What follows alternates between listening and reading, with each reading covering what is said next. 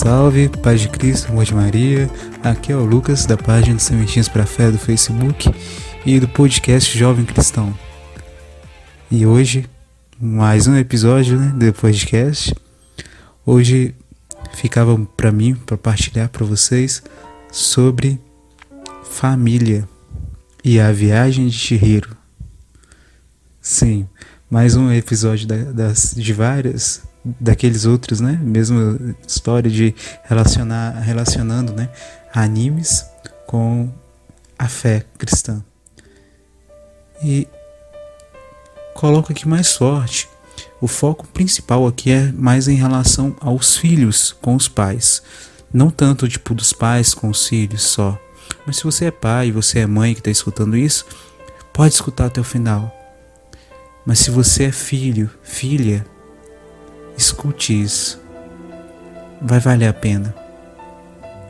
Então vamos lá. Para começar, vou partilhar um pouco sobre o que é a viagem Shihiro. É, Shihiro é uma menina, né, que junto com seus pais estão se preparando, né, para mudar para uma cidade diferente, né? E indo para caminho da casa nova, é, o pai pensa em pegar um atalho para poder chegar lá, que descobriram, viram um caminho um pouco diferente. E aí, nesse atalho, não conseguiram, se perderam no meio do caminho, né?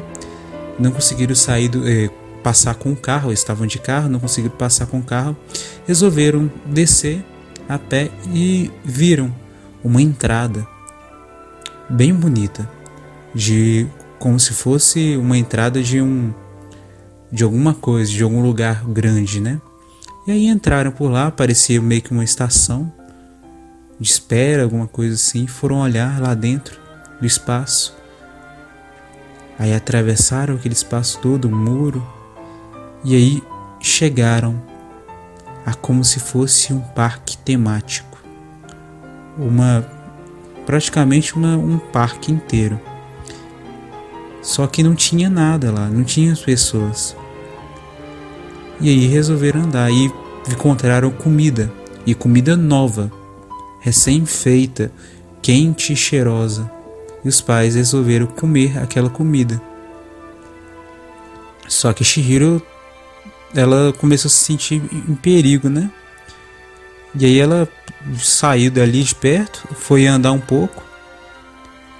E aí aconteceu algo diferente, extraordinário apareceram criaturas diferentes, estranhas, e um jovem rapaz perto dela que pediu para que ela corresse, fugisse, dali, saísse dali. E aí ela percebendo aquilo, porque ela estava passaria perigo, e ela percebendo aquilo foi correr atrás procurar os pais dela. Perceberam que percebeu que os pais dela estavam se tornando porcos à medida que comiam, mais, mais modificavam sua aparência com a aparência de porco, de porcos. E aí Shihiro apenas queria, só ela podia salvar eles. E aí entra na história toda assim. Não vou contar mais os detalhes, mas a Shihiro, ela faz de várias, muitas coisas para conseguir tornar os pais dela em pessoas normais e voltar para o caminho para a casa nova. Então tá. Pra, antes de começar, lembra, lembro-me daquela passagem, né? Onde Jesus Cristo ele fala sobre o, os mandamentos, né? Pergunta, né? Qual que pergunta, né, qual que eu os dois mandamentos, né, os principais mandamentos. E o primeiro, amar a Deus sobre todas as coisas, de todo pensamento, de todo coração. E o segundo, amar o próximo como a ti mesmo. E aí, pegando o gancho nesse ponto, recordo-me também de uma outra passagem, quando Jesus, após a instituição da daquele após aquela grande ceia, né? Antes, véspera da, é, da morte, da sua morte, a instituição da Eucaristia, da comunhão, ele, naquele momento, ele foi e disse aos irmãos, aos discípulos, após lavar os pés: Eis que vos dou um novo mandamento: amai-vos uns aos outros como eu vos tenho amado. Então, pegando, refletindo sobre essas passagens, a gente tem que amar a Deus sobre todas as coisas e o nosso próximo como a gente se ama. E amar as pessoas uns aos outros, como Jesus disse, como Ele nos tem amado. Amar os que são próximos de nós, como Jesus nos ama. Assim podemos entender isso, porque se resume ao amor, todos os mandamentos. E no seu amor pela sua família, não abandonou os seus, não fugiu pelo medo, mas buscou de várias formas ajudar seus familiares. E aí, até onde, vem a pergunta, até onde a gente vai pela nossa família? Se os nossos familiares estão distantes de Deus, se nossos pais estão distantes do Senhor, até onde nós vamos por eles? Não adianta a gente conhecer a Deus, acreditar em Deus, sem viver aquilo que o Senhor nos pede e tentar viver aquilo que o Senhor nos pede sem amar a nossa família. É impossível. Quando Deus ele fala, o marido deixará sua casa, seus pais e se unirá à sua esposa, não quer dizer que a família dele vai se apagar da memória dele, vai deixar de ser família, não. O que vai acontecer é que o foco dele tem que ser a família nova, a esposa e os filhos. Mas o amor pelos seus familiares ainda se mantém. Tanto que, se eu não me engano, no Provérbios diz assim: se o filho honrar teu pai, quando o filho honra seu pai, seus pe os pecados são apagados e será dado uma vida longa e abundante. Será acompanhado de uma bênção esse mandamento honrar teus pai e tua mãe.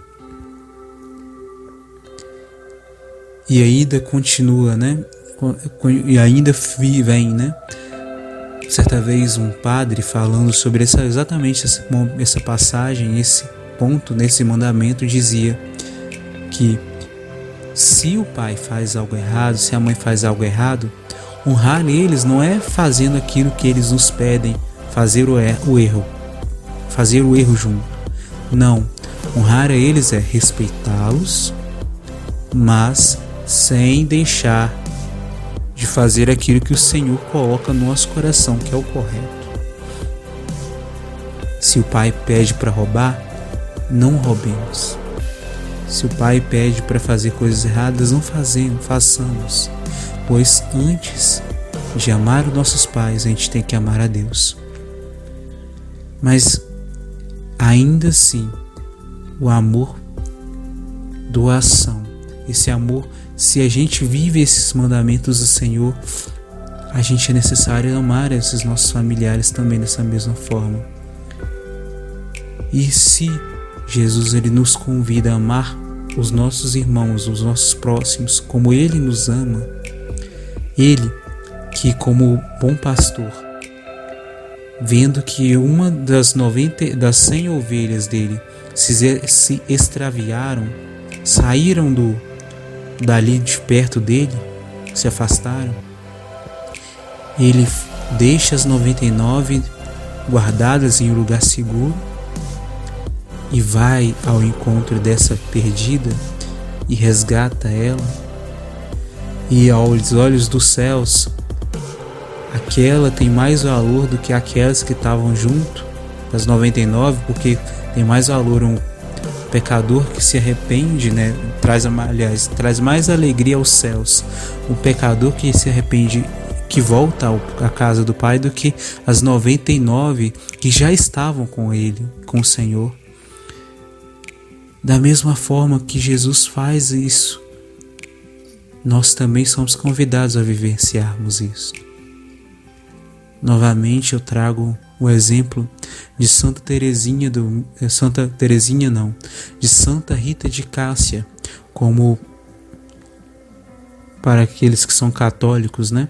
Nós entendemos muito bem, conhecemos essa história onde uma mulher que casou com um esposo, com um homem que de certa forma forçada, ela vivenciando o cristianismo e o esposo não vivenciando isto, vivendo uma vida de guerra, onde vivia uma, tinha, havia uma rivalidade entre famílias, entre grupos, e ele correndo risco de morte, risco de vida, perdão, e assim com os filhos também, todos eles, todas as pessoas, eles contaminados pelos sentimentos, né, de vingança, de ódio, de resolver as coisas com a violência, coisas que são contrárias àquilo que Jesus Cristo nos prega, nos ensina, que traz a paz ao coração.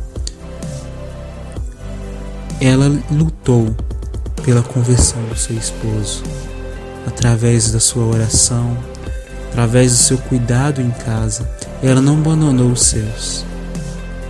Até o final ela ficou com eles, até o momento que eles vieram falecer. Os filhos faleceram antes, o esposo também, antes dela falecer. Mas a vida dela foi toda de doação. E Deus, através de milagres, confirmou que a vida dela foi uma vida santa. O que acontece, da mesma forma que Santa Rita de Cássia lutou pelos seus, nós também somos convidados a lutar pelos nossos. Não abandonemos os nossos. Permaneçamos firmes. Permaneçamos firmes na fé, firmes na certeza que Deus cuida de nós, que Deus nos ama, que nós não estamos só por mais que seja difícil, nós não podemos esquecer que nessa batalha de lutar pela conversão dos nossos familiares, de buscá-los, de trazê-los para o Senhor, nós não vivenciamos essa batalha sozinhos. Nós devemos vivenciá-la junto com o Senhor. E mais um detalhe: e esse é muito importante. Participando de uma pregação online, onde uma irmã da Canção Nova deu um testemunho dizendo assim que depois da conversão dela, tentando trazer os familiares dela para uma fé mais profunda, percebeu que tentava através da palavra, de falando, falando, falando no ouvido deles, forçando eles a participar da, da celebração. E aí percebeu que através das palavras não estavam adiantando nada, pois eles iam forçados, mas sem o amor pelo Senhor. E aconteceu que durante esse período onde ela vivenciava, buscava falar, falar, falar muito, no ouvido dos seus familiares para eles se converterem, sua mãe acabou entrando num quadro de depressão. E que foi confirmado que essa depressão dela não era uma algo espiritual, no caso de por ser afastamento de Deus, não. Ela simplesmente, né, por causa porque nem toda depressão é, é sinal de que está afastado de Deus. Aí, aí nesse ponto aqui aconteceu. Essa irmã, ela disse que ela percebeu que ela buscava tanto falar de Deus para a mãe dela e acabou que a mãe dela sem conseguir ser escutada, porque a depressão acontece muito de a pessoa engolir seus sofrimentos, evitar de falar com as pessoas, não conseguir falar com os outros e sofrendo com aquilo entalado dentro de si. Ela não era escutada, a mãe dela. A filha não ela não não oferecia o ouvido como ouvido de Deus como os gestos de Deus que escuta a nossa oração, escuta as nossas dificuldades. Em vez dela ela apresentar Deus através dos gestos, ela procurava falar, falar. Percebeu que em vez de falar, era necessário escutar. E um dia, no momento em que ela estava bem sem saber o que fazer, ligou para a mãe e falou com a mãe dela: Mãe, o que está acontecendo para você ficar assim? Me fala. Eu tô aqui, eu, vou, eu quero te escutar. E aí a mãe dela conversou com ela.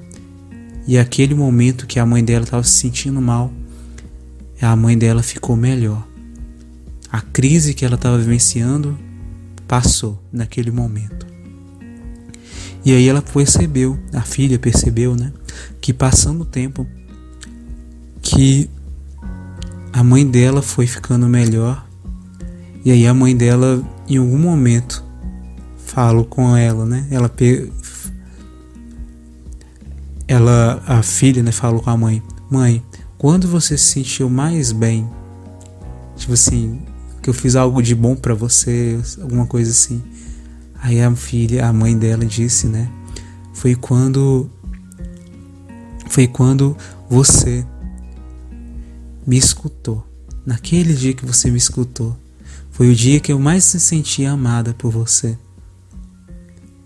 E aí que aconteceu? Que é necessário a gente falar de Deus sim. Mas mais importante do que falar com as palavras é viver. Através do nosso testemunho de vida, os nossos familiares vão percebendo a nossa mudança e vão reconhecendo que vale a pena mudar de vida e buscar o Senhor. Vale a pena.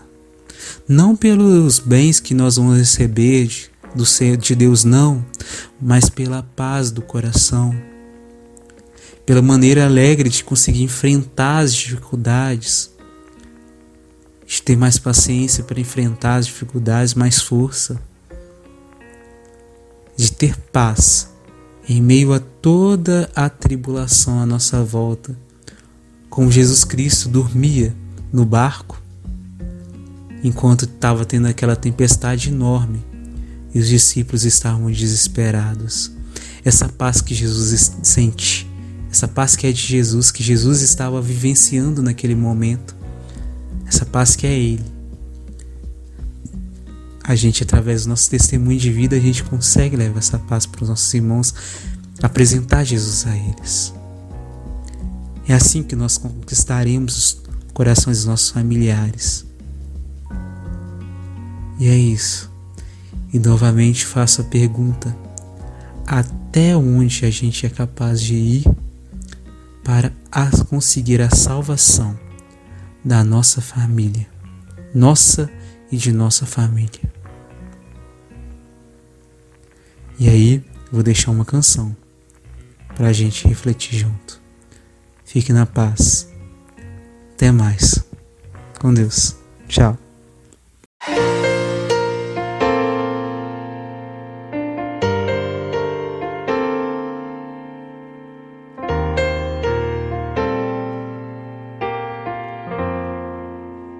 Espera no Senhor.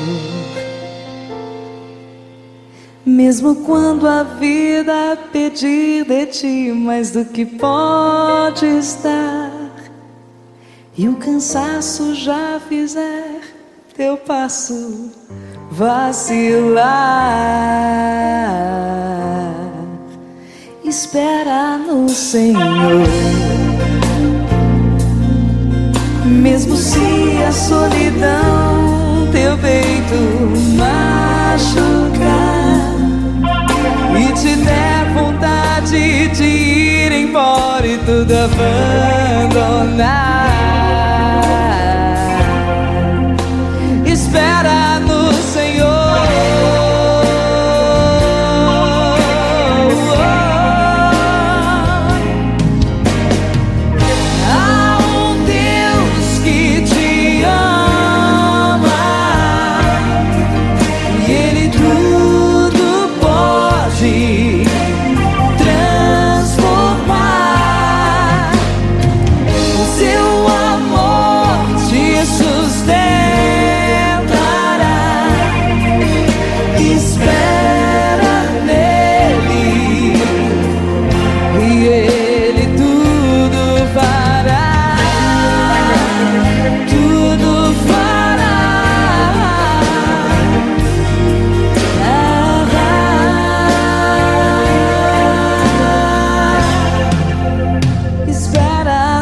Senhor. Mesmo se o coração angustiado está por ver alguém que amas longe do Senhor andar, espera no Senhor. Mesmo que suas promessas promessas demorem a se cumprir e a vontade dele seja sacrifício para ti.